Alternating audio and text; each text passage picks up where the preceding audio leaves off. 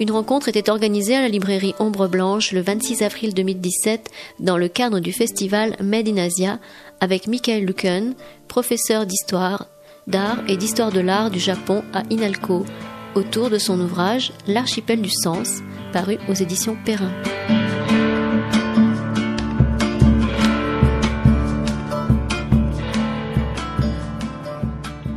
Bien, donc euh, on va commencer. Merci donc euh, d'être venus aussi aussi nombreux.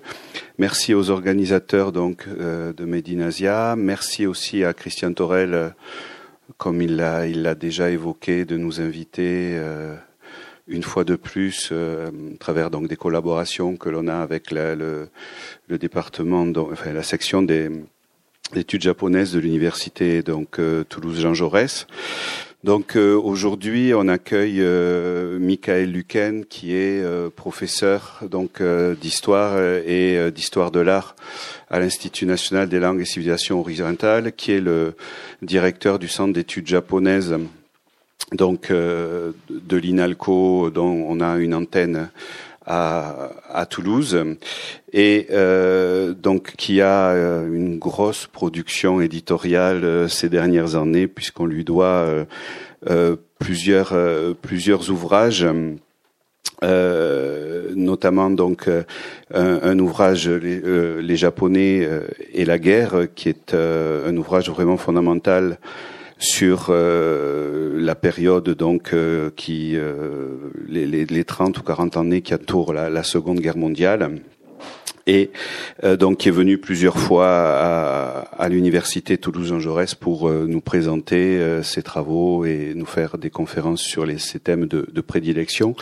Et donc aujourd'hui, on l'accueille pour ce, le dernier ouvrage qui a, qui a paru donc aux éditions Perrin et qui s'appelle le Japon, donc l'archipel du sens, un ouvrage qui est un, un bel ouvrage, je pense, et surtout un ouvrage extrêmement intelligent dans le sens où vous allez, euh, je suis sûr que même si vous connaissez bien le Japon, comme c'est un peu notre cas à nous, euh, on, on, découvre quand même beaucoup de choses nouvelles dans cet ouvrage, notamment de par sa conception, par les, les, les rapports, les relations qu'il établit entre des, des, choses, des événements, des, qui, qui a, priori pourraient paraître non reliés. Et je crois que c'est le, le grand talent de, de, de Michael de mettre euh, euh, des choses d'ordre divers en relation et de nous apprendre euh, sur des événements que l'on pense pourtant bien connaître, euh, le, le, zen, euh, Hiroshima, l'art japonais, etc.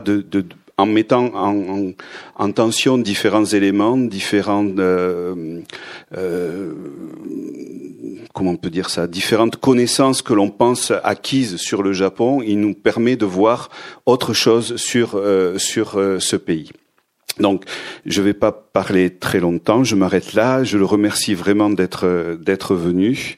Et euh, en plus, comme on a des, des images, euh, je lui laisse la parole. Bonjour. Je pense en fait plutôt euh, rester debout et ça me permet de vous voir tous. Hein. Par contre, je descends de l'estrade.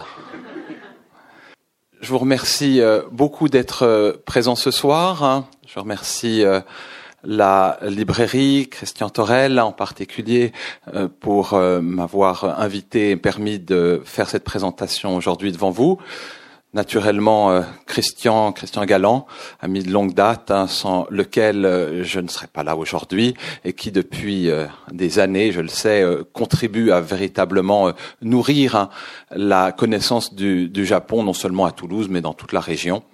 Il y a une, une activité débordante qui, qui, est faite autour du Japon grâce à, à, à ce, à ce pôle à l'université Toulouse Jean Jaurès. Hein. Bien sûr, je remercie les organisateurs du, du festival hein, et euh, je remercie bien aussi euh, l'éditeur hein, qui euh, participe à l'organisation de, de, cette journée, c'est-à-dire les éditions Perrin. Je, cet ouvrage, en fait, est un, un ouvrage d'universitaire. Je suis universitaire, vous l'avez compris, mais que j'ai essayé de rédiger dans une perspective non universitaire évidemment pas le premier à avoir euh, fait cette tentative, mais pour moi ça a été quelque chose de neuf, hein, Je n'avais jamais abordé mes objets d'étude sous cet angle-là.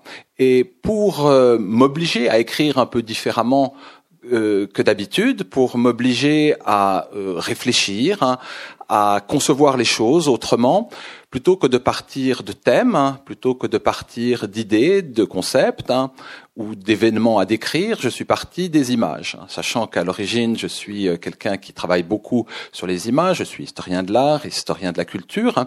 Euh, j'ai posé les images comme devant, dans leur succession même, être capable de dire quelque chose, de transmettre euh, simplement par leur agencement euh, l'essence de ce que je voulais euh, exprimer. Et ensuite, dans un deuxième temps, j'ai mis euh, des mots qui accompagnent, trahissent, modulent ce que les histoires dans leur, les images dans leur succession même présentent. Et l'ensemble du livre est composé de manière donc un peu éclectique, hein, avec ces images que j'ai voulu de tailles différentes, de natures différentes, certaines représentant des peintures, d'autres euh, des photographies, certaines ont un statut d'œuvre d'art, d'autres pas du tout, certaines sont des photographies que j'ai faites, d'autres euh, ont dû être payées euh, à des auteurs qui en possèdent les droits. Bref, un ensemble iconographique très hétérogène, de sorte à matérialiser cet archipel que euh, je autour duquel j'ai construit cet ouvrage. Un archipel qui est évidemment une référence à, l'archipel japonais, mais qui euh, est aussi une amorce de réflexion sur euh, la capacité que l'on peut avoir dans le monde d'aujourd'hui à connaître un pays étranger, une culture étrangère, aussi éloignée au prime abord que celle du Japon. Une, euh, un archipel, donc, ce n'est pas quelque chose qui va être complètement linéaire, ce n'est pas tout à fait bien relié, et en même temps, ça semble assez évident dès qu'on prend un peu de recul, hein, une carte, hein, on prend un peu de recul, et puis tout de suite, là, on voit qu'il y a un archipel, il y a une cohérence interne qui, tout de suite, apparaît. On ne se trompe pas, on voit bien qu'il y a là un ensemble, c'est pas tout à fait un ensemble fermé, il n'est pas clos, il n'est pas complètement cohérent, mais il est là quand même. Et je trouve que c'est une très bonne manière, au fond, cette métaphore, de parler de notre rapport aux cultures étrangères. Peut-être même de manière plus large à la connaissance en général. Mais en tout cas, pour les les, cultures étrangères, je crois que c'est une euh, euh, manière efficace. Euh, longtemps, on a eu un rapport très binaire, très oppositionnel face aux cultures très éloignées. On partait de, a priori sur sa propre culture, on revoyait la différence et on était dans une logique comme ça en miroir, très contrastive. Et donc, il y a eu des tentatives qui ont pu rejeter le Japon, en particulier du côté de l'absence de sens, du côté de euh, la séduction de facettes multicolores que l'on va ouvrir les unes après les autres, mais qui en définitive n'ouvrent sur rien d'autre que d'autres signes tout aussi mystérieux, séduisants, qui eux-mêmes vont encore ouvrir sur d'autres signes mystérieux, séduisants, sans que véritablement, au fond, on arrive à saisir quoi que ce soit. Vous l'aurez compris, derrière cette description, je, je euh, parle de, de, Barthes, bien sûr, hein, euh, qui dans cet ouvrage euh, qu'il a publié en, en 1970, a, a, livré une lecture du Japon extrêmement personnelle, extrêmement belle, hein, mais qui, euh, évidemment, rentre en, en conflit euh, face à euh, une expérience qui est la mienne, celle d'un universitaire qui, pendant des années et des années, a fréquenté un pays, a appris la langue, a rencontré les gens et s'est senti non pas du tout dans un rapport euh, euh, d'impossibilité d'aller au fond des choses et de comprendre une essence, mais au contraire, mon sentiment, c'est que plus on fréquente, plus on apprend la langue, plus on est, capacité, on est en capacité d'échanger, plus on est en capacité de mettre en place des chaînes de sens, hein, c'est-à-dire non pas de tout comprendre, mais de comprendre quelque chose. Et donc, c'est ça que j'ai voulu euh, rendre compte dans cet ouvrage, à travers cette métaphore de l'archipel, l'archipel du sens, donc un sens qui n'est pas plein, qui n'est pas complètement linéaire, parce que quand on découvre un pays au fond étranger, on a beau s'y plonger, on a beau en être passionné, on n'arrivera jamais à être complètement du pays, on n'arrivera jamais à complètement le connaître, et puis de toute façon, ça n'a aucun euh, sens profond, on n'est toujours qu'une parcelle euh, d'un tout, mais au moins, on va pouvoir comprendre quelque chose si on s'en donne les moyens, si on en prend le temps. Et donc c'est ce message que j'essaye de euh, transposer. Donc de Barthes, j'ai gardé euh, autant que possible une composition, une, un certain rapport aux images, hein, euh, le souci de conserver le désir que le Japon a, a constitué pour lui, donc on pourra revenir dessus en conclusion, cette question-là du désir, mais euh, je voulais en, introduction euh, placer de manière générale cet ouvrage, cet archipel du sens que je euh, propose. J'ai préparé quatre, quatre îlets que je vais essayer de, de vous montrer, donc en suivant l'ordre un petit peu d'apparition dans l'ouvrage sans pour autant euh, euh, coller à l'organisation euh, du texte. Le premier donc s'intitule Les ailleurs mystiques. Si vous allez dans les musées occidentaux, vous verrez, dès lors que vous allez dans des musées qui présentent des œuvres postérieures à 1850, hein, très vraisemblablement des tableaux ou des gravures hein, qui se situent plus ou moins directement dans le courant du japonisme. Euh, le japonisme a été un, courant massif hein, à la fin du XIXe siècle qui a joué un rôle considérable euh, pour les impressionnistes, vous le savez certainement, et qui a ensuite eu des oscillations tout au cours euh, du XXe siècle. Euh, une des euh, phases les plus saillantes de, du japonisme au cours du XXe siècle étant, dans les années 60, ce regain de l'abstraction euh, physique, euh, lyrique, hein, comme on dit parfois, qui a emprunté, de manière tout à fait consciente, beaucoup au Japon, et notamment à la calligraphie, des échanges concrets hein, ayant existé entre les artistes, de part et d'autre, donc du continent eurasiatique. Ces œuvres, elles sont valorisées, elles sont admirées, elles euh, valent souvent fort cher. Hein. Elles sont admirées non seulement par euh, les occidentaux qui les montent dans leurs musées, mais elles sont aussi souvent admirées par les japonais, voire les coréens, voire les chinois, qui viennent les voir dans nos musées lorsqu'ils se rendent euh, chez nous. Par exemple, vous avez cette œuvre de Dogotex hein, de 1960, hein, qui s'appelle ici les Alliances 6, mais Dogotex a aussi très régulièrement utilisé des titres japonais, par exemple awade, le sens de la de, l'émotion, euh, ou euh, d'autres euh, noms japonais, souvent empruntés au registre de l'esthétique, pour désigner ces œuvres. Donc l'emprunt, il est d'une certaine manière admis, reconnu, mais cela, visiblement, ne pose pas problème. Le fait qu'il y ait une référence directe à euh, l'art japonais ne condamne pas dans le regard des conservateurs ou du public hein, euh, ces œuvres, alors même que, bien sûr, il y a dans le régime moderne de l'art un tabou sur l'imitation. Donc on considère qu'il y a une référence, certes, mais que cette référence n'outrepasse pas ce que euh, un créateur peut faire hein, dès lors euh, euh, qu'il euh, a forcément hein, des influences et des références à d'autres artistes ou à d'autres pays.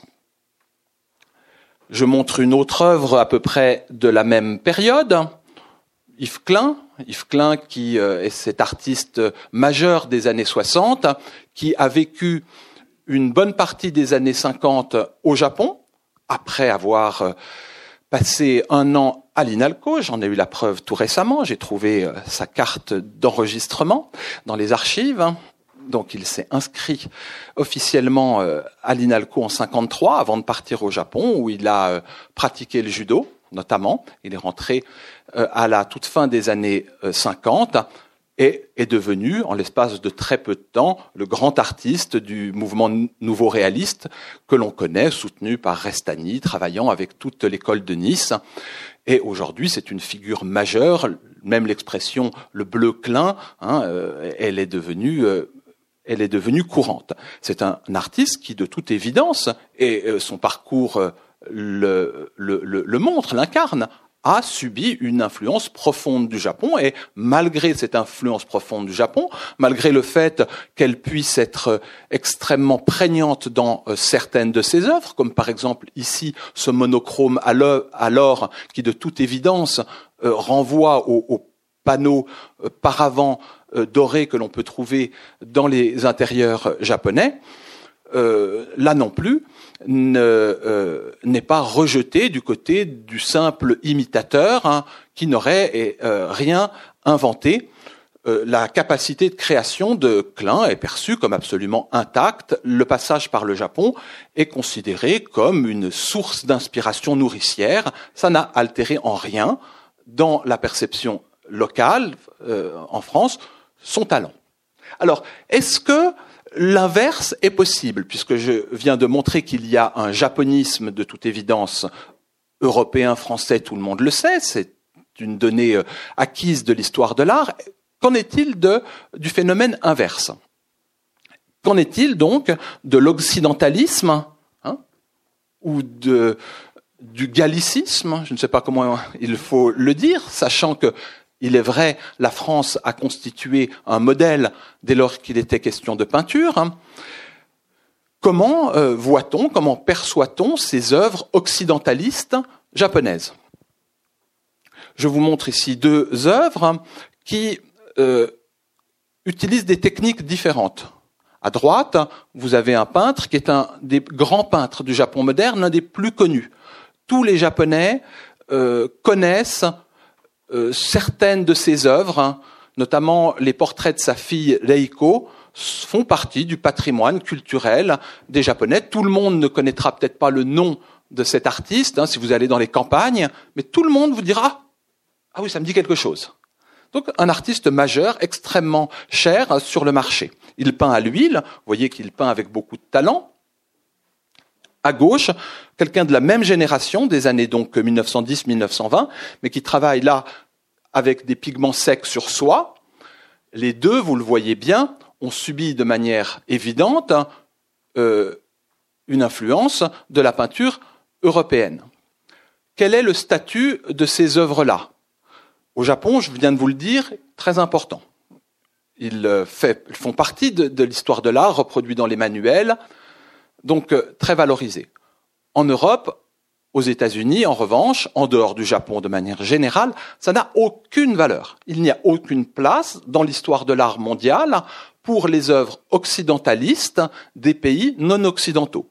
Parce que, naturellement, ça ne s'arrête pas qu'au euh, Japon. C'est un phénomène global. Pourtant, est-ce que il y a une véritable dissymétrie entre ces deux phénomènes, entre le japonisme des uns et l'occidentalisme des autres à quoi tient la dissymétrie de fait de la valeur qu'on attribue à ces œuvres respectives? Il me semble qu'elle ne tient qu'à une relation de pouvoir établie par l'histoire et à rien d'autre. Alors certes, certains pourraient dire, je l'ai déjà entendu, oui, mais le mouvement n'est pas exactement le même. En, euh, au Japon, euh, en Europe, pardon, ou aux États-Unis, les artistes qui se sont intéressés à la Chine, au Japon, à toutes les cultures extra-occidentales, hein, au fond, n'ont pas essayé d'emprunter des techniques, mais ont d'abord essayé de se libérer eux-mêmes hein, du logos, hein, de l'écrasement euh, de la culture occidentale, de la figure tutélaire de Dieu, de la notion de beau avec un grand B. Et donc ils ont fait un travail au fond spirituel, et ils se sont ressourcés intellectuellement, spirituellement, en passant par l'étranger pour ensuite nourrir selon un mécanisme typique de la modernité, hein, leur culture. Oui, très bien, c'est vrai, sans doute. Hein. Mais est-ce que le phénomène inverse est faux? Non, il est évidemment tout à fait du même ordre. Les Japonais de cette époque, et c'est la même chose en Corée et en Chine, ont eux aussi fait un tour par l'extérieur qui, un, répond à des choix. Vous voyez bien qu'ils sont allés regarder du côté de la Renaissance. Ils ne sont pas allés regarder ici, en l'occurrence, par exemple, euh, du côté de, la Croix ou, du dernier courant euh, occidental à la mode au début des années 1900. Euh, Vous voyez, donc il y a eu un choix. C'est eux qui ont choisi. Ça n'intéressait pas grand monde. Euh, la, peinture de la Renaissance en 1910 en Europe. Donc il y a eu un choix, c'est actif. Euh, il y a eu certes un côté technique, magnifiquement maîtrisé, et puis euh, bien sûr, au-delà, il y a des enjeux spirituels. Vous le comprenez avec ces références quand même, on va dire, un peu christiques, hein, ces, figures qui sont isolées. Là, ce n'est peut-être pas euh, le plus évident, mais il y a tout un ensemble de tableaux des artistes de cette génération où ils utilisent des euh, euh, cadres avec une arche en plein cintre pour exprimer la religiosité chrétienne. Donc clairement, il y a un travail spirituel qui s'effectue dans cette euh, dans ce passage par l'Occident. Donc, je crois vraiment que les deux phénomènes sur le, sont sur le même plan. Et si l'on regarde euh, la question technique, puisqu'on dit souvent que les euh, artistes japonais, au fond, n'ont fait que reprendre une technique, hein, alors que les artistes occidentaux, eux, auraient d'abord mis l'accent sur la spiritualité, l'esprit, le travail de l'esprit on voit bien que dans les deux cas, euh, il y a eu des euh, euh, empreintes techniques. Hein. les œuvres de Dogotex tout à l'heure, l'œuvre de Klein qui utilise le fond alors, on voit bien que la technique, elle est là. tout comme l'empreinte technique, ici aussi, il est manifeste. Donc on a une complète symétrie de fait, hein, mais on a une dissymétrie profonde dans l'appréciation.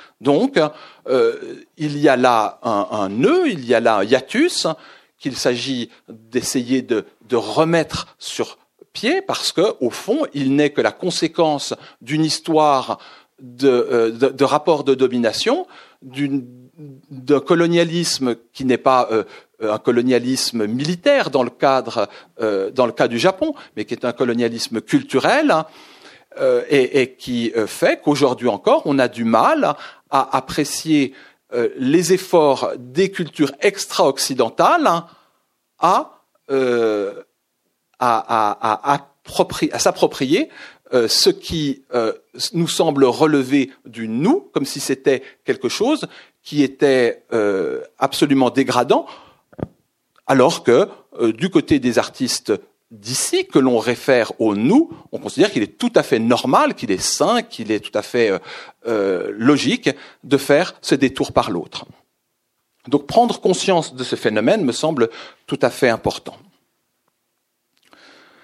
Je crois que c'est le premier travail qu'il faut faire. Il y a des euh, situations qui, lorsqu'on les lorsqu'on les explique avec des exemples précis, prennent une euh, évidence que toute l'histoire, l'histoire culturelle, tend encore à cacher. Mon deuxième euh, volet s'intitule Tradition merveilleuse. Tradition est un phénomène étonnant. Pendant longtemps, la tradition, au fond, c'était si euh, on se réfère aux pratiques dans les ateliers, hein, dans un atelier euh, en France, un atelier au Japon, c'est d'abord la transmission d'un maître à un jeune apprenti d'un savoir, hein, d'un savoir-faire, hein, qui est à la fois théorique et pratique, par euh, une proximité, par une imitation directe au quotidien de gestes, de, euh, de, manières de faire, hein. ce qui fait qu'on a un œil, on a une main qui, peu à peu, euh, se conforme d'une génération sur l'autre. Euh, Et c'est ce qui est la base de la tradition dans un sens ancien. Mais dans un sens moderne, contemporain, la tradition, au fond, ce n'est plus ça. La plupart du temps, lorsqu'on parle de tradition, lorsque vous achetez une baguette de tradition, euh, vous n'avez pas affaire à ce type de tradition-là.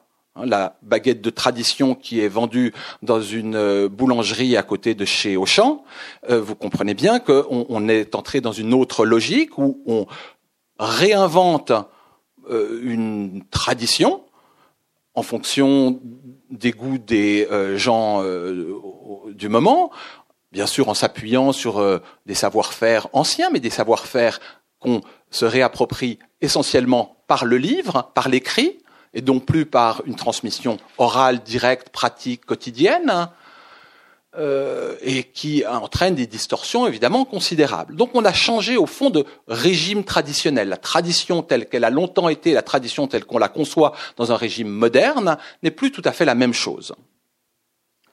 Eh bien au Japon c'est exactement pareil on a, à partir du début du XXe siècle, on est entré dans un régime moderne de la tradition qui repose d'abord sur un sentiment de rupture. C'est à partir du moment où on a un sentiment de rupture que quelque chose a été perdu, que se met en place des éléments, des forces visant à retrouver ce passé perdu, à le recomposer, à lui redonner vie, euh, parce que euh, justement on ressent un manque.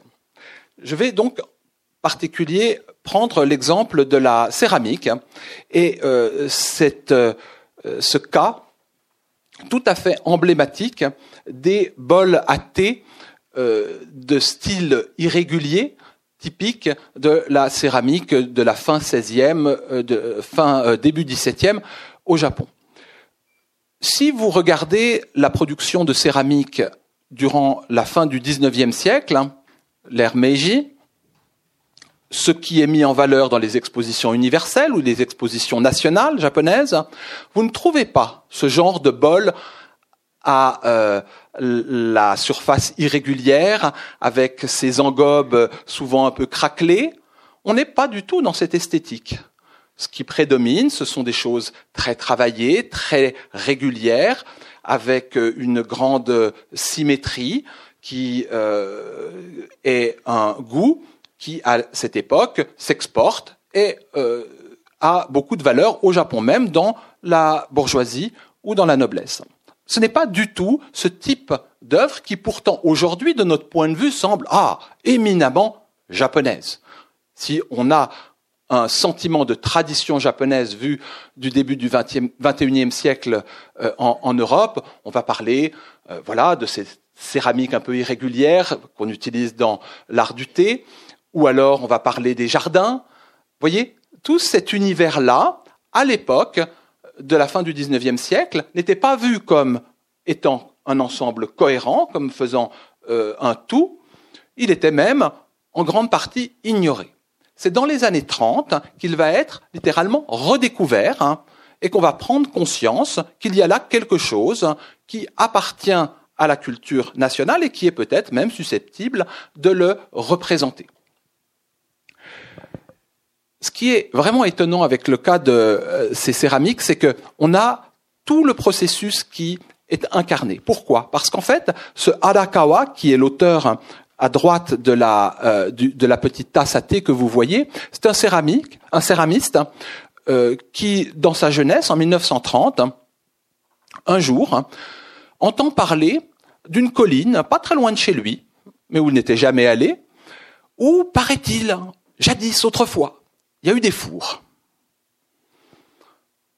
Il essaie de se renseigner, en effet, on lui dit, oui, oui, il y a eu des fours, on en dit que, mais il n'en reste pas trace il s'y rend, et là il trouve un petit tesson, un petit fragment de, céramique, et il repère un, motif qui en fait ce motif-là, ici. Et il se dit, ah mais c'est étonnant, donc de pousses de bambou. Et il se dit, c'est étonnant, ça me rappelle un bol que j'ai vu récemment chez un euh, collectionneur. On se demandait ce que c'était que ce bol-là. Il était très beau, très intrigant j'ai là un élément qui m'éclaire hein, peut-être hein, euh, que ce bol a été réalisé là, là dans ce euh, village de Minot. Et qu'est-ce qu'ils vont faire hein? Ils vont entreprendre une véritable campagne de fouilles et donc euh, excaver des centaines et des centaines de fragments, se livrer à un travail d'archéologue, faire des croquis, recomposer les œuvres, comprendre les techniques. Donc on a tout le, mouvement, on a une, disparition d'un savoir, hein, d'un savoir-faire. Hein. On a un véritable travail de redécouverte. Hein. et puis ensuite, progressivement, une réappropriation de ce savoir qui, contrairement à l'élan initial, qui était de retrouver un passé enfoui, un passé qui fait rêver, sur lequel on n'a plus beaucoup d'informations, mais qui va nous permettre de nous libérer d'une certaine manière de, la euh, euh, comment dire de la de la rationalité que la modernisation impose. Parce que on est dans les années 30 au Japon les industries florissent euh, la, la, la, mécanisation se développe. Eh bien on va accumuler du savoir hein, peu à peu progressivement.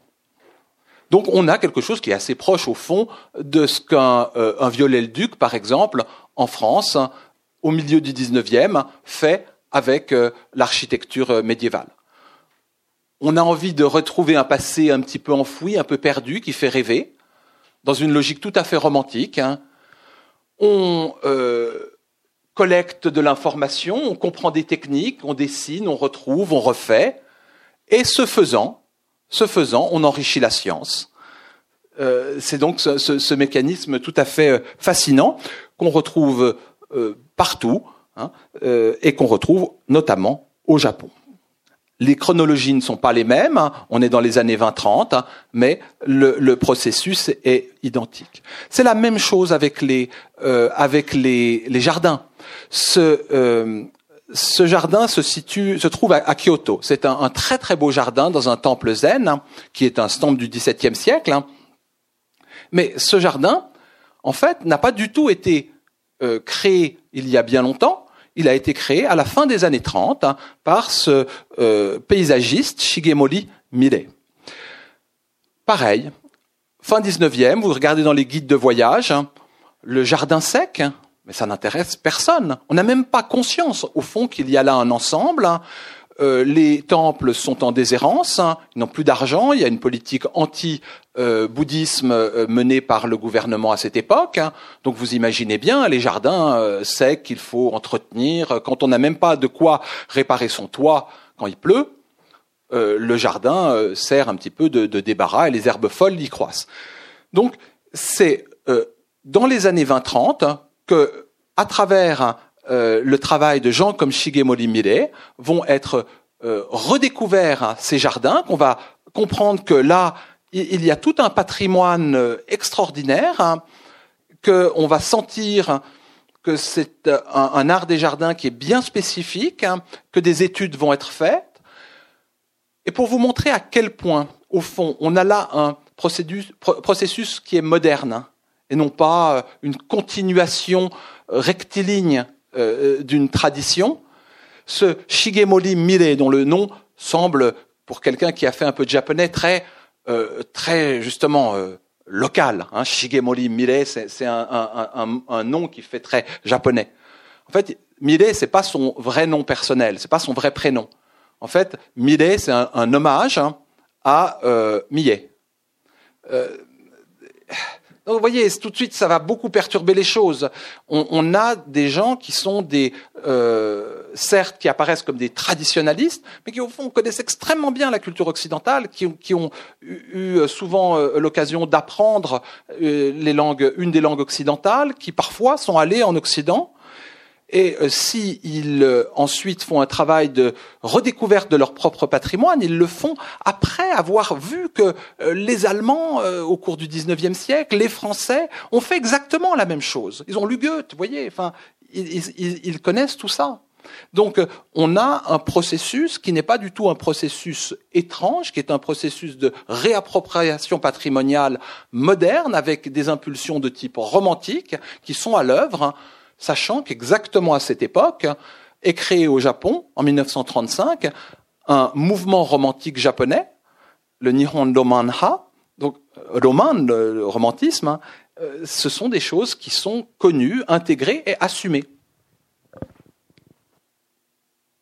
On pourrait euh, dire la même chose euh, de l'architecture. Il y a comme ça des circulations qui s'opèrent à cette époque et voient des architectes modernistes japonais regarder ce que font les modernistes européens pour redécouvrir dans leur propre patrimoine des éléments qui leur permettent de dire, mais au fond, la simplicité de certains de nos bâtiments, de certains de nos temples, de certains de nos, euh, de nos, certaines de nos maisons, pourrait nous permettre de prétendre à une antériorité. Euh, c'est quelque chose qui est de l'ordre d'une composition, d'une fabrication intellectuellement parlant, puisqu'il n'y a pas du tout de, de, de, continuité. Hein. Mais c'est un va-et-vient constant entre l'Europe et le Japon qui permet bien souvent, qui a permis bien souvent aux Japonais de se réapproprier leur culture ancienne et donc de réinventer leur tradition pour utiliser cette expression maintenant canonique dans euh, euh, l'histoire culturelle. Je passe maintenant à un troisième volet qui s'intitule Sous l'empire des Grecs et qui est le volet qui m'intéresse le plus parce qu'en fait c'était le vrai, euh, c'est le seul, peut-être il y en a un autre aussi, euh, euh, chapitre qui correspond à des recherches que, que je suis en train de faire et sur lesquelles j'ai encore peu publié. Et mon prochain livre s'intitulera soit le Japon grec, soit l'Asie grecque, je ne sais pas encore, c'est à définir avec l'éditeur, hein. mais euh, c'est vraiment ce qui me passionne en ce moment.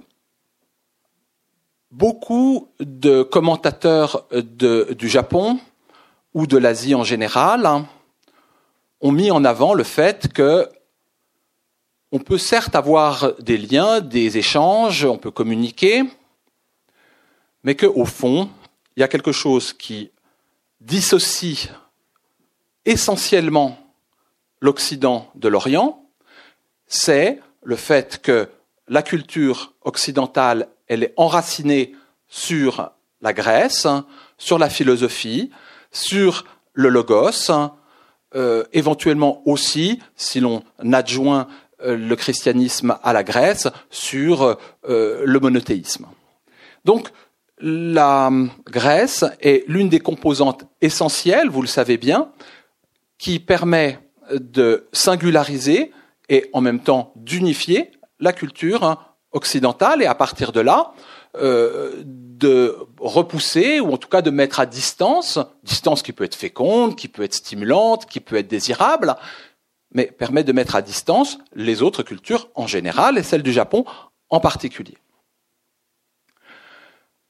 Vous avez, euh, par exemple, euh, Barthes disait que bon, on peut, euh, la langue nous empêche, hein, il, a cette expression, la langue nous en empêche, empêche d'avoir des relations euh, étroites et de vraiment pouvoir communiquer sur le fond.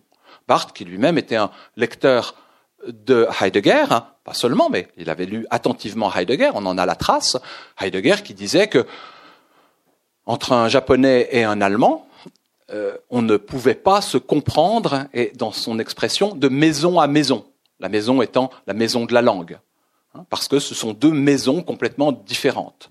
Il y avait la maison occidentale, hein, pas seulement la maison allemande, maison occidentale qui était évidemment gréco-allemande dans la pensée de Heidegger, et puis les autres maisons, la maison japonaise, par exemple. François Julien ne dit pas autre chose. Il y a euh, une euh, un Occident qui est grec. D'ailleurs, il dit je suis grec très souvent hein, dans des euh, entretiens ou, dans des articles. Il revendique euh, sa, son hellénité versus une Chine, parfois un Japon, qui serait radicalement dans un autre univers. Ce que euh, je veux souligner à travers le cas japonais, c'est qu'au fond, tout cela est bien contestable hein, et qu'un pays comme le Japon a de fait hein, euh, effectue un effort considérable d'appropriation de la Grèce, hein, qui, certes, fait que euh, la Grèce n'a pas cette profondeur de pénétration qu'elle a dans les pays européens ou aux États-Unis, mais malgré tout, a quand même une visibilité, une importance hein, structurante hein, qui remet en cause sur le fond les dichotomies radicales. Il y a évidemment une part grecque dans le Japon moderne. On en a des traces euh, nombreuses. Hein.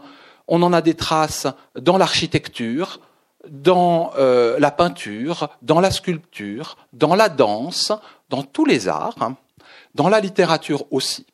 Si bien que, au premier abord, si je vous dis il y a quelque chose de grec dans le Japon euh, moderne, vous allez me dire c'est vraiment bizarre comme euh, conception. C'est la première réaction.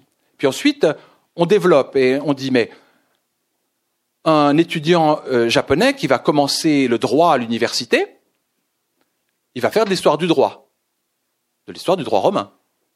C'est ce qu'il va faire. Regardez sur les programmes à l'université, euh, va faire de l'histoire du droit romain. Il pourra peut-être faire un peu d'histoire du droit occidental, mais au fond, euh, euh, pardon, chinois, mais c'est pas ce qui apparaît dans les matières obligatoires dans les cursus. L'histoire du droit romain, il est toujours. vous faites de la philosophie au Japon, vous inscrivez un cursus de philosophie, il y a plein de philosophes au Japon, de grands philosophes. Hein. Il va commencer par Platon et, Aristote. Hein. Il va faire aussi, il aura des options sur la philosophie euh, chinoise. Mais il va commencer par Platon Aristote. Vous faites de l'histoire de l'art au Japon, vous inscrivez en histoire de l'art. Hein. Il va commencer par quoi? Il va commencer par les Grecs et les Égyptiens éventuellement. Il va faire les Égyptiens, les Grecs. Hein. Puis après, il aura aussi des cours sur euh, l'histoire euh, de l'art chinois.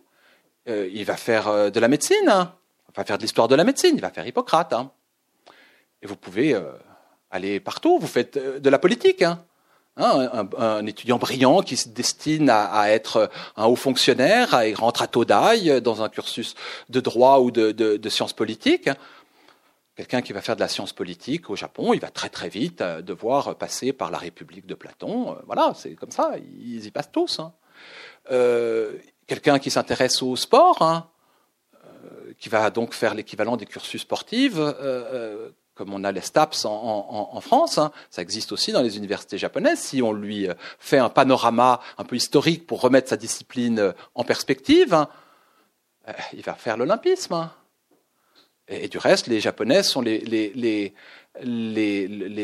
particulièrement impliqués dans ce mouvement-là. C'est le pays asiatique, extra-occidental même de manière plus générale, qui a eu le plus de médailles olympiques dès le début du XXe siècle mon collègue et ami Yves Cadeau, qui enseigne ici à, l'Université de Toulouse, en est un, très bon spécialiste. Bref, la Grèce, certes, n'a pas cette profondeur d'imprégnation qu'on peut lui trouver en France ou en Italie, parce que ce n'est qu'une histoire de, quelques décennies ou peut-être d'un siècle et demi, mais elle est extrêmement présente. Si bien que vous avez au Japon des euh, réalisations néoclassiques qui ont été euh, construites dès la fin du XIXe siècle, début XXe. Par exemple, euh, là en haut, cette bibliothèque qui existe toujours, qui est classée actuellement euh, comme bien culturel important à Osaka, construite en 1904. Ou en bas, ce musée qui est aujourd'hui le musée national de Taïwan, construit par les Japonais en 1908. Vous voyez, ce qui est très amusant, c'est que non seulement les Japonais ont développé en interne une architecture néoclassique, hein, mais ils se sont projetés d'une certaine manière dans leur colonie sous les traits du civilisateur athénien. Euh, c'est donc quelque chose que l'on a retrouvé absolument partout. Ce n'est pas un mécanisme euh, unique. Donc, on, a affaire à, là encore, un mouvement assez structurel en termes euh, d'accès à la modernité. Alors, vous me direz, mais au fond, oui, est-ce que un architecte qui, comme ça, réalise une euh, façade néoclassique imite vraiment la Grèce. Non, il n'imite peut-être que l'architecture néoclassique européenne et américaine. Il imite le Capitole, il imite euh, la Madeleine, il imite euh, le British Museum. Oui, je ne dis pas que ce soit faux. C'est vrai. C'est vrai, il voit que les Japonais voient à cette époque que, ça fait partie des atours de la puissance occidentale, hein, cette architecture néoclassique que les grands palais, que euh, les grandes bibliothèques sont réalisés dans ce style. Bien sûr, il y a ce mouvement-là. Mais ça n'empêche pas, parallèlement, une connaissance réelle, une véritable appropriation de la Grèce, qui fait que très vite, les architectes japonais connaissent très bien les trois styles des colonnes grecques euh, et, connaissent le nom des grands sculpteurs grecs et, s'approprient pour de vrai cette euh, connaissance. Et si l'on euh, réfléchit au fond, est-ce que lorsque, par exemple, les Américains construisent le Capitole, est-ce qu'ils ont, eux, un rapport qui est véritablement pur à la Grèce Ou est-ce que eux aussi, ils ne copient pas un peu ce que les Français, les Allemands, les Anglais ont fait juste avant? Et est-ce que les Français, lorsqu'ils construisent la Madeleine, sont pas un peu en train de regarder ce que les, les Anglais ont fait tout au cours du XVIIIe siècle, sachant que le néoclassicisme anglais est un peu antérieur au, néoclassicisme français, etc., etc., etc. On n'a jamais de mouvement qui soit complètement pur de retour à la Grèce. Ça se situe toujours dans un contexte euh, de, de relations entre des pays, entre des cultures. Il y a donc d'une part un mouvement synchronique de rivalité, euh, de positionnement euh, par rapport à euh, d'autres cultures de sa propre époque, et en même temps, il y a une appropriation de la culture antique, sachant que bien évidemment, les Français revendiquent un rapport à la Grèce spécifique, les Allemands, je ne vous en parle pas, et euh, les, euh, les, les, Américains, bon, c'est davantage Rome, enfin, euh, c'est quand même du même ordre. On a donc tout au long du XXe siècle une appropriation en profondeur hein, de la culture grecque. Et un des exemples que je trouve les plus parlants se se, se, situe là dans cette époque de, de, la Seconde Guerre mondiale. En France, euh, quand j'ai commencé ma, ma thèse, j'ai fait ma thèse en fait sur la période de la guerre, sur l'art en guerre hein, au Japon dans les années 40. Et je m'attendais à trouver euh, essentiellement des, des monts Fuji, des samouraïs, hein, euh, des, euh, des sakuras, Hein, pour euh, parler de l'évanescence et de la fragilité euh, euh, des choses, pour préparer les hommes à se sacrifier. Voyez, des symboles qui seraient purement japonais. Et en fait, ma surprise a été importante lorsque j'ai réalisé que non, en fait, pas du tout. Il y a certes des samouraïs, il y a certes des références au mont Fuji, elles sont présentes, mais il y a beaucoup de Grecs. Hein. Et il y a beaucoup aussi d'œuvres occidentales en général.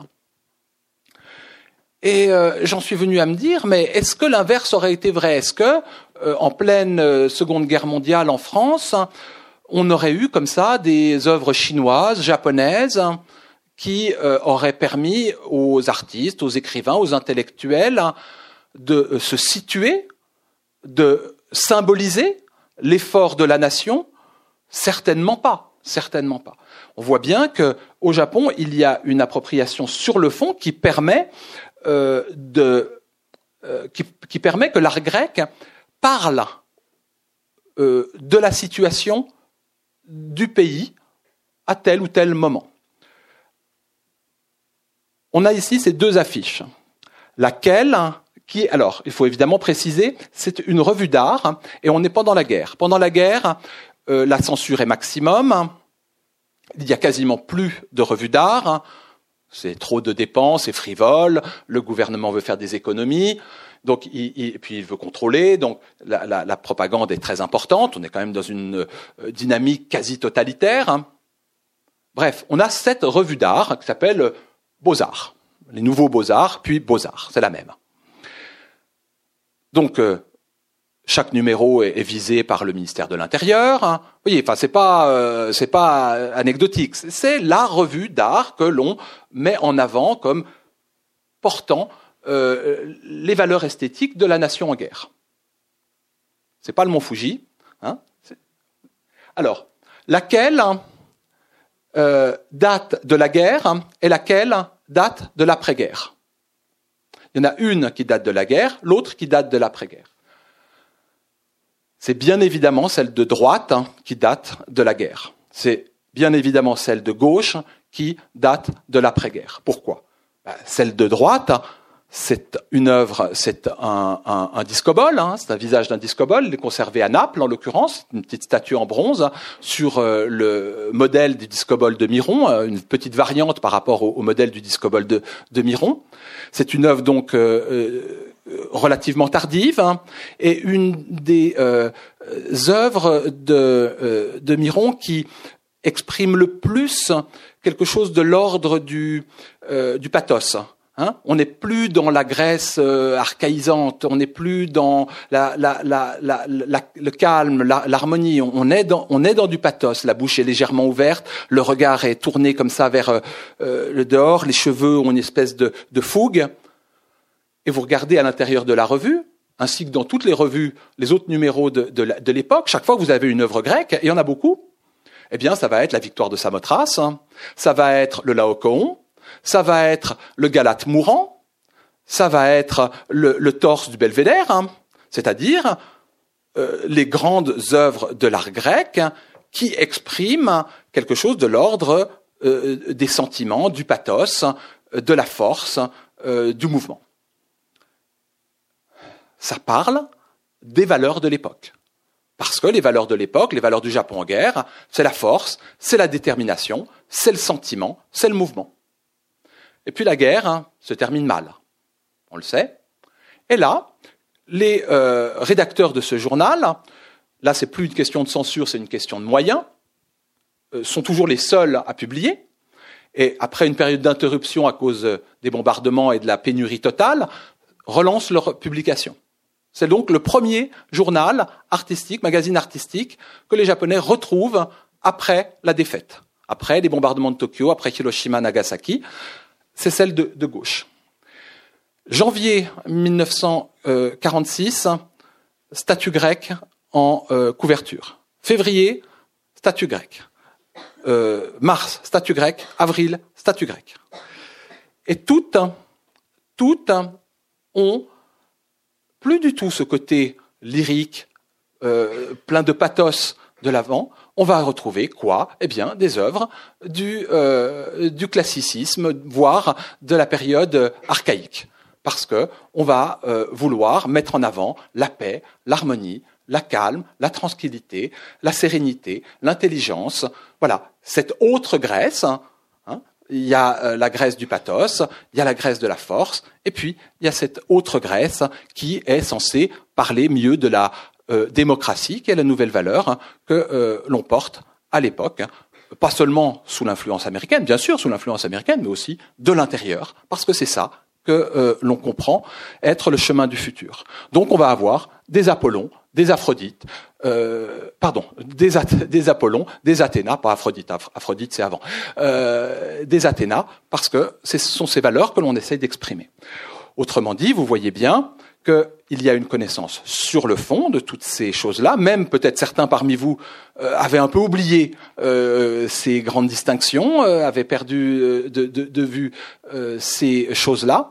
Je ne dis pas que aujourd'hui encore ce soit aussi prégnant dans la culture contemporaine japonaise, mais à cette époque, ça l'a été et ça a trouvé à se métamorphoser autrement. Mais si vous pensez à l'influence de la euh, des héros grecs et des, euh, des, histoires grecques, de mythologie grecque dans les mangas et dans les animés, on voit bien euh, que ça a survécu, sans parler de Mishima, qui avait sa statue grecque dans son jardin, qui a monté une revue Adonis et qui nous rappelle tout ce, cet autre appétit pour la Grèce, marqué par l'homoérotisme et ça, euh, ça traverse euh, le XXe siècle japonais, comme ça traverse le XXe siècle euh, français avec Pierre Louis et, tant d'autres.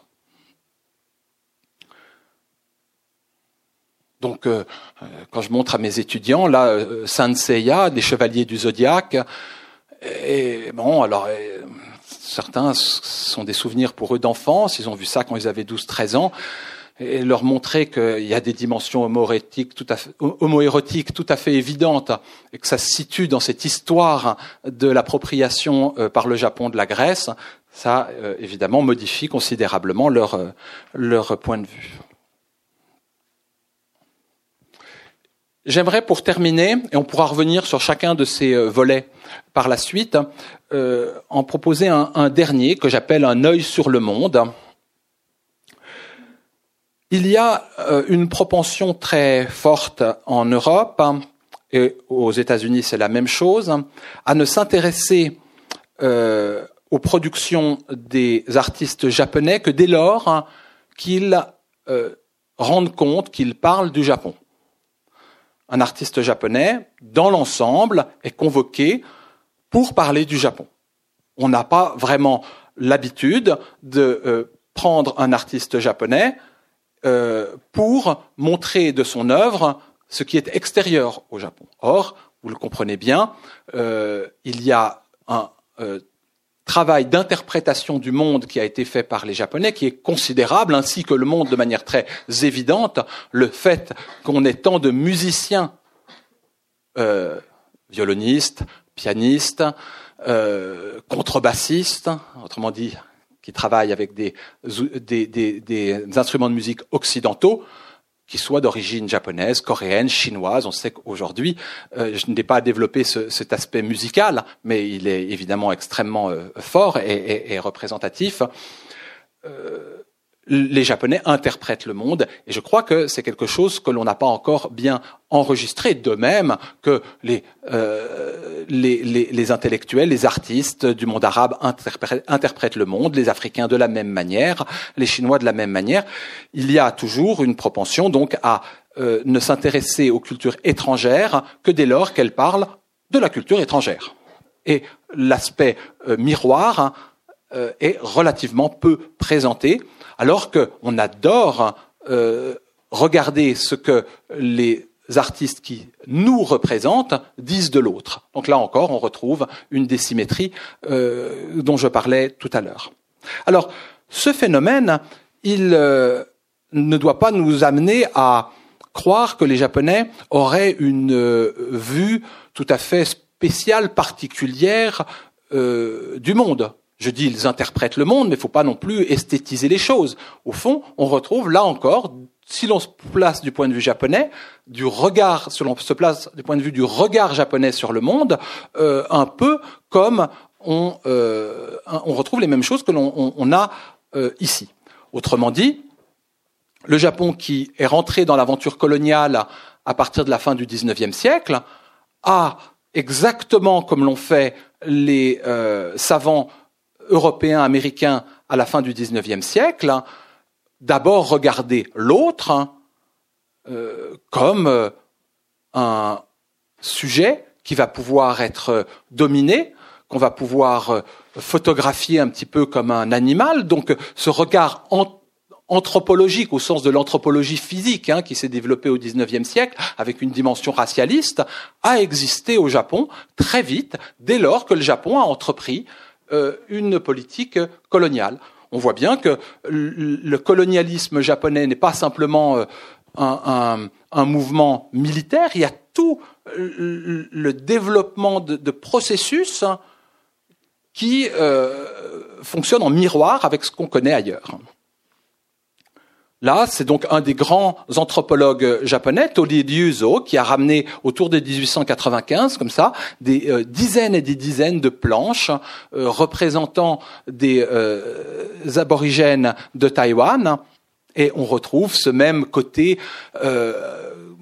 comment dire, réifiant chaque individu étant placé au centre, ressemblant un petit peu à un papillon sur une, un papier de, de j'ai oublié comment s'appellent ces, ces, cadres que l'on que l'on utilise.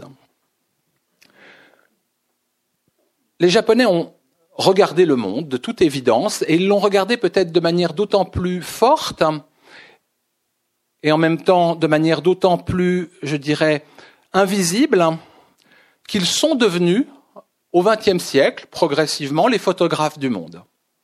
Ils sont devenus les photographes du monde parce qu'ils ont eu des grands photographes, hein, qu'ils ont beaucoup bougé, c'est vrai, mais aussi parce que, comme vous le savez, l'industrie photographique japonaise est, à partir des années, on va dire, 18, euh, 1960, en position de monopole hein, et a euh, inondé le marché mondial d'appareils hein, conçus au Japon, fabriqués au Japon. Alors bien sûr, vous me direz, mais ça c'est de la technique. Et un appareil japonais, un appareil allemand, un appareil français, américain, au fond, il n'y a pas de différence culturelle.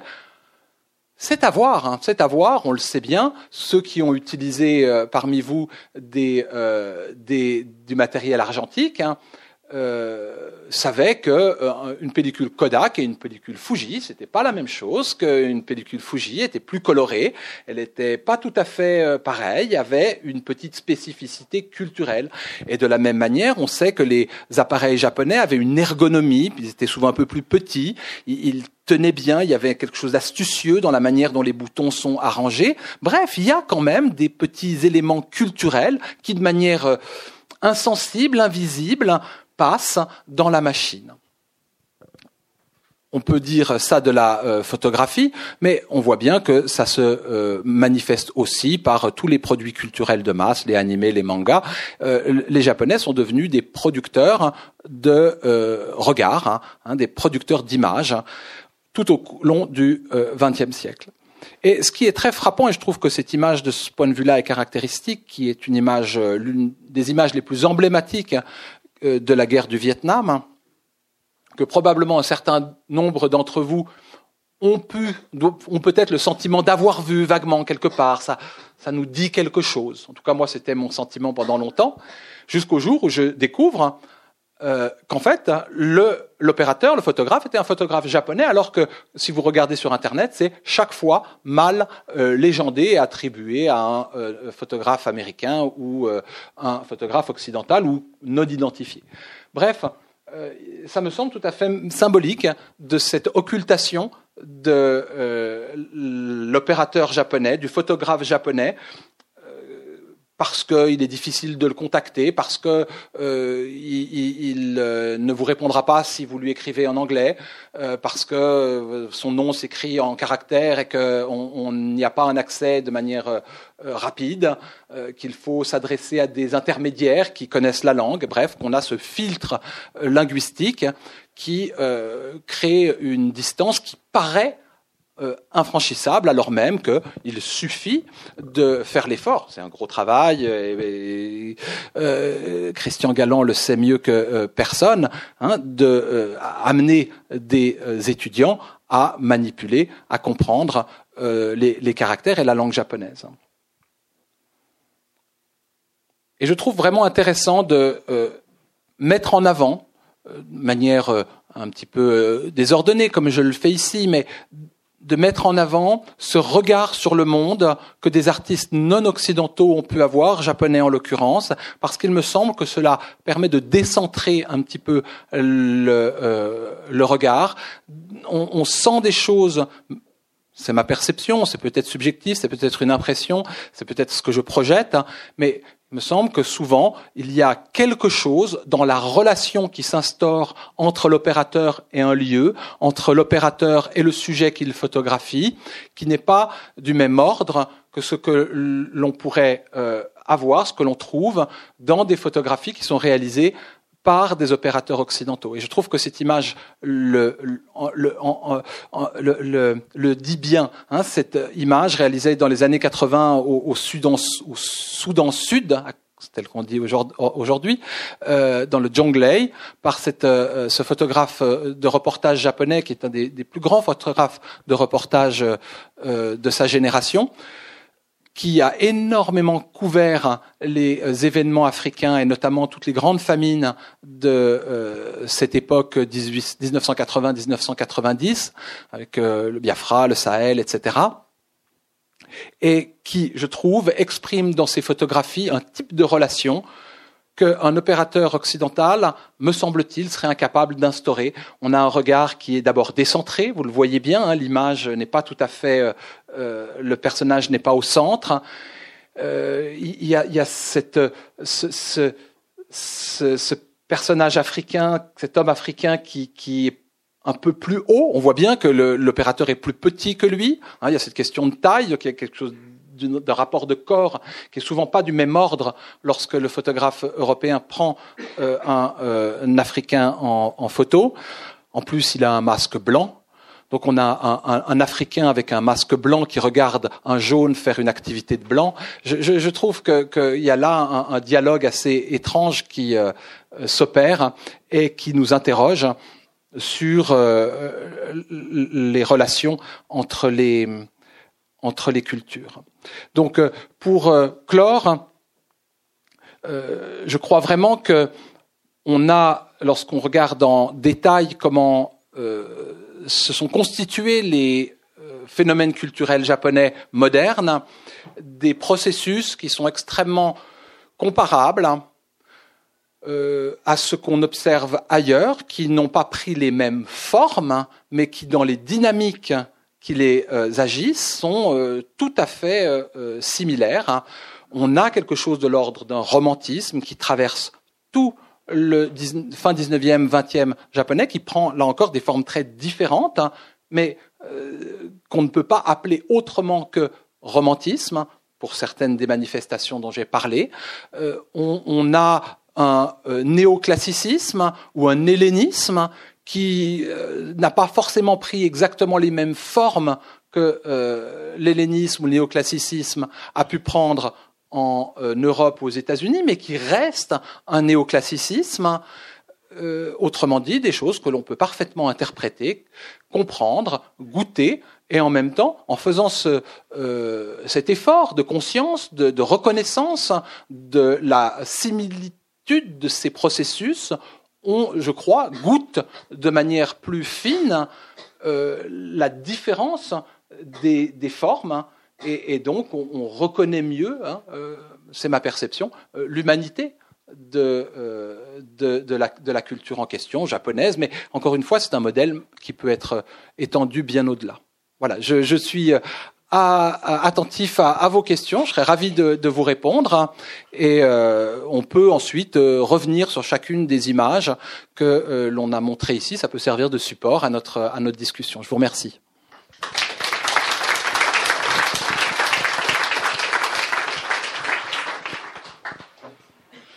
Bien, donc c'est une, une, invitation aux questions euh, sur cette euh, conférence euh, approche de l'ouvrage donc que Michael a écrit et, tous les chapitres euh, de l'ouvrage sont du niveau de, ce qui vous a montré là. Donc, euh, si vous avez des questions, vous êtes les bienvenus. Oui, je, je parle pas très fort en plus. Euh, Bravo, hein. très très intéressant. En matière de, tradition, euh, lorsque vous parlez dans les années 30, cette euh, redécouverte, réappropriation après une période de, de, disparition, voilà, d'oubli, euh, est-ce qu'on retrouve ce même processus dans d'autres traditions? Vous avez évoqué la céramique, tout ça. Par exemple, la cérémonie du thé ou l'ikebana. Est-ce qu'on retrouve ce, cette même ce même schéma, voilà, cette perte et cette redécouverte? C'est un phénomène qui est. Merci beaucoup pour, pour cette question. Il euh, est clair que pour tout ce qui concerne, on va dire, l'art du thé, euh, des jardins à la céramique, en passant par l'ikebana, on a un phénomène qui est euh, similaire. Donc, au fond, certaines des formes qui aujourd'hui nous paraissent et paraissent aux japonais aussi, hein, parce qu'il y a une naturalisation des des, euh, des, des, des, phénomènes qui est à l'œuvre partout, euh, on a le sentiment que ça représente de manière euh, parfaite et qu'il y a eu une continuité totale au cours des âges, des siècles, euh, alors que on a vraiment eu des oscillations. J'aurais envie, j'irai très vite pour laisser la place à d'autres questions, de mentionner juste les questions du bouddhisme, parce qu'au fond, on peut élargir ce, cette remarque au bouddhisme en général. Il me semble que le bouddhisme, après cette période de répression forte au cours de, du début de l'ère Meiji particulièrement, donc de 1870 jusqu'à la Constitution, on va dire, qui apaise un petit peu les choses, a connu 20 ans extrêmement difficiles, avec des temples qui ont été euh, détruits. Il y en a quand même près 40 000 temples, ce sont des estimations un peu difficiles, mais on pense qu'il y a près 40 000 temples qui ont été détruits. Beaucoup ont eu énormément de difficultés économiques. bref, ça a été une période très compliquée pour le bouddhisme, euh, qui a été assortie d'une grande période aussi de critiques sur le fond intellectuelle, philosophique, conceptuelle des religions en tant que vecteur d'idées fausses, de, croyances idiotes. Et donc, on a euh, un, mouvement très fort euh, de, rejet de la religion dans son principe, ou en tout cas euh, de rejet de tout ce que les religions portent de surnaturel, pour ensuite voir au début du XXe siècle renaître des phénomènes des, écoles, euh, des mouvements bouddhistes parmi les intellectuels hein, et même parmi le clergé, mais cette fois un bouddhisme beaucoup plus raffiné, au sens euh, euh, pas qu'il soit plus élégant, mais raffiné de ces scories magiques. Hein. On s'est débarrassé de, des pratiques thaumaturges, on s'est débarrassé des récitations, et on arrive à quelque chose de beaucoup plus spiritualisant. Et l'émergence du zen au début du XXe siècle s'inscrit complètement dans ce mouvement-là. Merci, bonsoir. Euh, je voudrais revenir sur ce que vous avez évoqué par rapport au programme dans les différentes universités.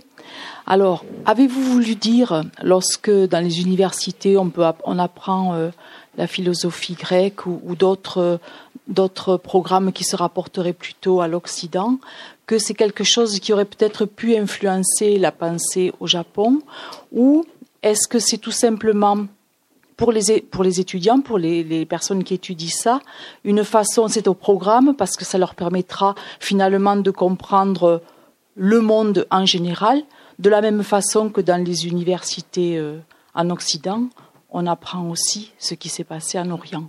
Voilà. Micro. Merci pour votre question. J'ai essayé de montrer, je crois que vous l'avez compris, le caractère profondément dissymétrique en fait de ce qu'on observe. Euh, il y a certes une possibilité dans les universités françaises, américaines, anglaises de euh, d'avoir des cours sur la pensée chinoise ou euh, sur la médecine chinoise ou sur euh, n'importe quel aspect de la culture chinoise ou japonaise. Mais c'est pas du tout du même ordre ici. Euh, au fond, c'est avec le projet même de modernisation, avec le projet même de l'université. C'est un, sujet que j'aimerais bien un jour explorer avec euh, Christian, qui est un, grand spécialiste des questions euh, éducatives. Hein. Euh, je, crois qu'avec le projet même de l'université, qui arrive certes sur un modèle occidental, s'impose d'emblée les Grecs, les Romains, et à partir du moment où ce modèle a été euh, accepté, il euh, arrive avec toutes ces, euh, toutes ces, tous ces corollaires. Hein. et donc chaque discipline va mettre, lorsque c'est le cas en Europe, la Grèce au fondement de son cursus. De manière moins intense, avec des ouvertures sur l'Asie, la Chine, qui sont présentes, qui donc euh, équilibrent un peu, mais c'est toujours quelque chose qui est subséquent. Et même, comment dire, euh, hiérarchiquement, symboliquement. Ce qui est du retour au Japon, ce qui est japonais d'une certaine manière, en tout cas dans la culture, dans l'art, me paraît toujours subséquent après euh, ce qui est de l'ordre du logos, de la technique de l'Occident. J'aurais pu vous amener une, autre image qui est, aussi de l'époque de la guerre et qui est très symbolique. On sort un peu de la Grèce, mais c'est plus dans le rapport à l'Occident et à ces questions du logos, de euh, la technique. Euh, il y a eu une grande manifestation artistique en fin des années 30. Et c'est, mais c'est un phénomène qu'on va retrouver partout. Euh, il y a un superbe catalogue qui est publié. C'est vraiment le moment où, le nationalisme explose. Hein. Il y a une sorte de ferveur nationaliste qui, se manifeste partout. On ouvre le catalogue, la première page, c'est un portrait de l'empereur. La deuxième page, c'est un mont Fuji. Le portrait de l'empereur, il met un individu, un être, habillé en général, un chef, c'est une peinture à l'huile. Euh, la deuxième, c'est un symbole, c'est le mont Fuji avec un soleil, c'est peint, à l'occidental. Donc d'un côté le réel, de l'autre côté le symbole, d'un côté la technique, de l'autre côté euh, la technique occidentale, pardon, de l'autre la technique euh, euh, locale. Les, les, les beaucoup, me semble que c'est tout à fait éloquent, ça, ça, parle bien de la manière dont le pays se projette, se représente, se voit. C'est un catalogue éminemment officiel. Ce qui relève de la pureté japonaise, ce qui parle de la, de, la culture, de la prolongation d'une culture japonaise, est toujours subséquent.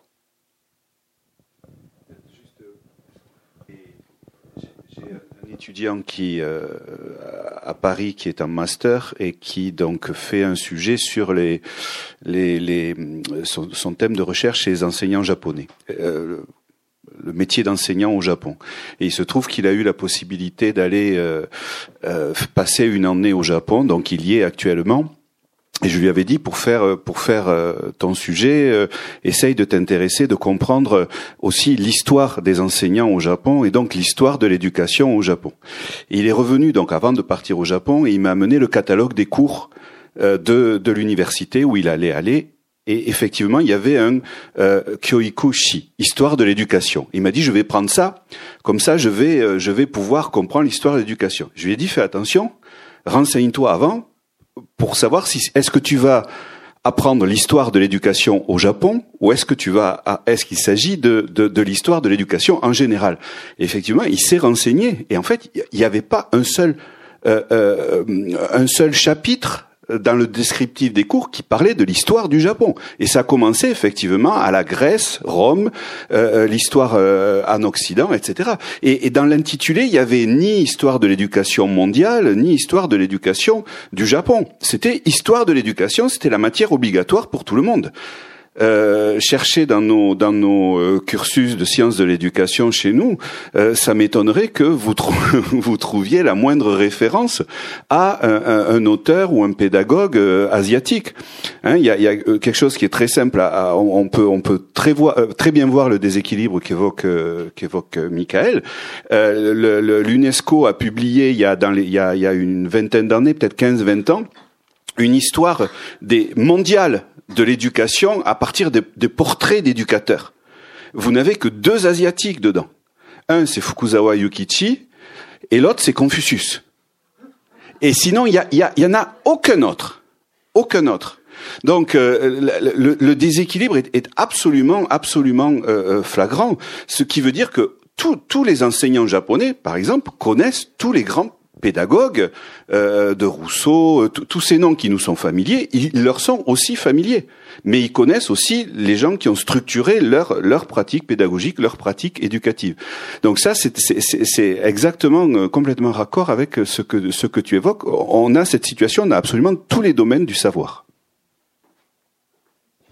Merci Christian pour euh, ce, ce, ce, complément. Et ce que j'aimerais ajouter, c'est que au fond, ce, rapport-là ne doit pas nous amener à la conclusion. Oui, mais bon, d'accord, les Japonais, on le savait, mais ça se confirme, euh, ne savent faire qu'imiter et euh, sont incapables d'inventer par eux-mêmes, de, de, de, concevoir les choses par eux-mêmes.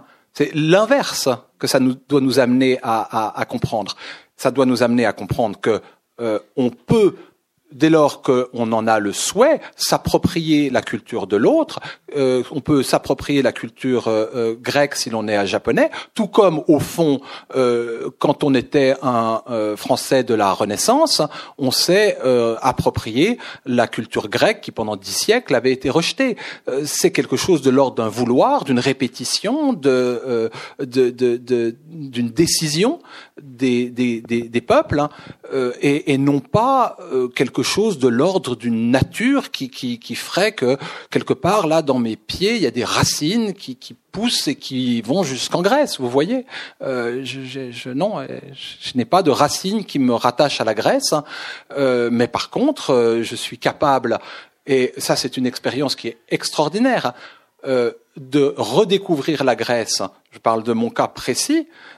comment? Par le Japon en fait, je découvre la Grèce par le Japon. Ma mère était euh, professeure agrégée de lettres classiques, donc la Grèce, c'est vrai que j'en ai eu un peu quand j'étais petit, mais d'autant plus, d'une certaine manière, j'avais envie de m'en débarrasser, ça me cassait un peu les pieds, euh, on voulait me faire apprendre le grec, j'avais pas envie, bon. Euh, et donc j'ai refoulé tout ça, ça ne m'intéressait pas beaucoup et, j'avais une connaissance assez faible, disons-le, de, de, de, la Grèce. Et c'est euh, via le Japon que, que je redécouvre tout ça. Euh, ce que je veux dire, c'est que en fait, on peut absolument hein, euh, euh faire un travail d'appropriation des cultures, hein, et la Grèce est d'autant plus fondamentale que euh, y a là des valeurs euh, qui on aura beau chercher, auront été exprimés là de manière forte, claire, plutôt que, je crois, nulle part ailleurs. Et si l'on continue dans ce paradoxe qui veut que la Grèce soit le vecteur d'une universalité, le logos, la science, la démocratie, en tout cas certaines formes de démocratie, une démocratie citoyenne, euh, une certaine valeur du beau, une certaine. Euh, si tout ça a une dimension universelle, mais que sans cesse la deuxième proposition consiste à dire oui, mais attendez, c'est à nous. Vous voyez qu'il y, a une aporie. C'est universel, mais c'est à nous. Alors c'est à qui? C'est à nous. Donc c'est notre universalité, ce n'est pas la vôtre. Si jamais vous vous intéressez à la Grèce, en fait, vous nous copiez, puisque c'est à nous. Donc on n'en sort pas. Et, on génère ces, processus absolument idiots euh, que l'on voit bien depuis des siècles et de toute la décolonisation est, traversée par ça. Euh, des gens qui, avec beaucoup de, bonne volonté, de bonne foi, euh, disent mais messieurs les décolonisés, pourquoi est-ce que vous continuez à transmettre les savoirs de vos euh, oppresseurs? Mais vous êtes fous, messieurs les, Sénégalais, de vous intéresser aux Grecs. Et puis il y a Sangor qui répond, mais non, mais moi j'aimerais bien être un Grec. Hein. Mais lui dit, mais non, t'es pas Grec, t'es Sénégalais, toi. Je crois qu'on est vraiment à, l'heure de euh, où, ce que j'appelle une re-territorialisation de la Grèce est nécessaire, c'est-à-dire désaffranchir la Grèce de ce lien un peu magique au fond et, très euh, euh, colonial euh, qui, nous lie à elle et en faire véritablement une source avec d'autres, c'est pas la seule, de, de, de, de, culture de l'humanité. Parce que, de fait, il y a là des choses qui sont, je crois, fécondes pour l'humanité tout entière. Alors j'aurais juste une question sur les représentations. Donc on voit, euh, enfin vous parlez justement là dans le chapitre Un œil sur le monde que les représentations suivent un peu le même fil qu'en Occident. D'abord donc avec un rapport euh, domination-dominé, et puis là justement avec cette photo, je voudrais savoir si euh, les photographes, donc ce photographe japonais ou les photographes japonais ou asiatiques présentent en fait une alternative consciente euh, au rapport de domination euh, que l'on retrouve dans les représentations occidentales. Votre question est absolument pertinente. Euh, très tôt, on a eu au Japon le sentiment qu'on était dans une subordination de type colonial. Le, le mot imitation coloniale est utilisé par les Japonais dès les années 30 alors que ça devient, euh, avec des gens comme Franz Fanon, etc., un, euh, des outils conceptuels euh, des, des, des, des, études postcoloniales. Hein. Donc les, les, Japonais, bien qu'ils n'aient pas été colonisés, ou peut-être justement parce qu'ils n'ont pas été colonisés tout en étant dominés, ont pu fabriquer euh, des, des, outils euh, intellectuels de manière quasiment synchrone, voire même en avance par rapport à ce qu'on observe ailleurs. Et donc, euh, si bien sûr ils ont développé un regard de dominant à bien des égards vis-à-vis -vis des populations alentours, si aussi ils ont pu développer un regard de dominé euh, vis-à-vis de l'Occident, avec une euh, certaine servilité qu'on a pu euh, trouver parfois quand on a ces exemples dans les années 30-40 où les Japonais se revendiquent les plus blancs d'Asie. Vous voyez, c'est étonnant. On est, on est plus fort parce qu'on est plus blanc. Bon, il, y a, il, y a, il y a là quelque chose de l'ordre d'une transposition, d'une domination qu'on subit soi-même, et mais de l'autre côté, il y a très consciemment la volonté de sortir de ces schémas-là, de proposer des euh, alternatives. Elles sont euh, parfois réussies, parfois elles ne le sont pas, mais je crois que dans son cas euh, précis, c'est de manière tout à fait consciente hein, qu'il essaye d'établir un rapport à ces sujets qui ne soit pas le rapport occidental. Et si vous voyez par exemple le Grand Musée national d'ethnologie, qui est à Osaka, Musée national d'ethnologie, a développé une scénographie, une muséographie qui, de manière explicite, essaye de euh, construire un, rapport aux cultures du monde qui ne soit pas celui des Occidentaux, c'est-à-dire ni esthétisant, à la manière du Quai par exemple, ni réifiant à la manière euh, ancienne du Musée de l'Homme euh, euh, ou, autre, mais quelque chose de beaucoup plus dynamique, en justement donc évitant absolument que les objets aient l'air beaux, parlant de circulation, de transposition de, de, de connaissances, de savoir. Le musée n'est pas là pour pour, euh, pour, fixer des cultures dans une petite boîte, il est là pour euh, euh, permettre de la, diffusion d'informations. Ça ne marche pas complètement, on s'ennuie un peu, mais la tentative, elle est réelle.